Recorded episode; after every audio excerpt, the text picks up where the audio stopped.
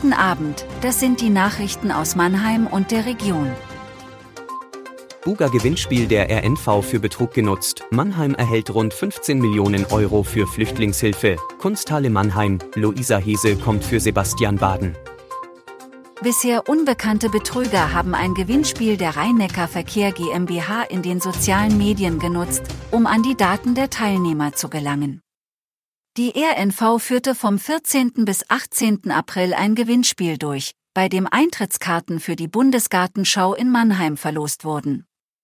Die Betrüger gaben sich als Facebook-Seite der RNV aus und versandten an die Teilnehmer Links, unter denen sie ergänzende persönliche Daten eingeben sollten. Die RNV löschte die fingierten Kommentare und erstattete Anzeige bei der Polizei. Das Land Baden-Württemberg hat den Kommunen weitere 450 Millionen Euro für die Flüchtlingshilfe überwiesen. Die Stadtkreise Mannheim und Heidelberg erhalten rund 14,8 Millionen Euro bzw. 4,6 Millionen Euro.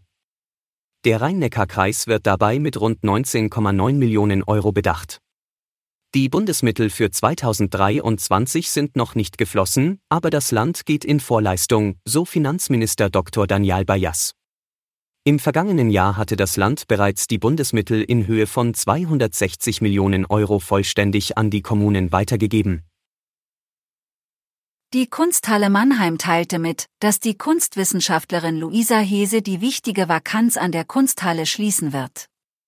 Hese kommt von Würzburg aus nach Mannheim, wo sie seit September 2020 als Direktorin das Museum im Kulturspeicher leitet.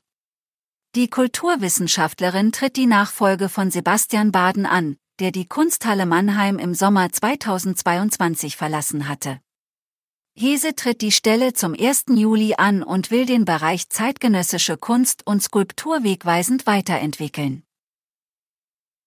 In Waldorf sind von der Ruine der großen Backstube der Bäckerei Rutz nur noch wenige Wandstücke und große Schuttberge übrig. Der Abbruch des bei einem verheerenden Feuer an Weihnachten 2022 niedergebrannten Gebäudes hat etwa eineinhalb Monate gedauert. Seniorchef Eugen Rutz berichtet, dass der Abriss in etwa 10 bis 14 Tagen abgeschlossen sein könnte. Die Pläne für den Neubau an gleicher Stelle sind schon weit vorangeschritten.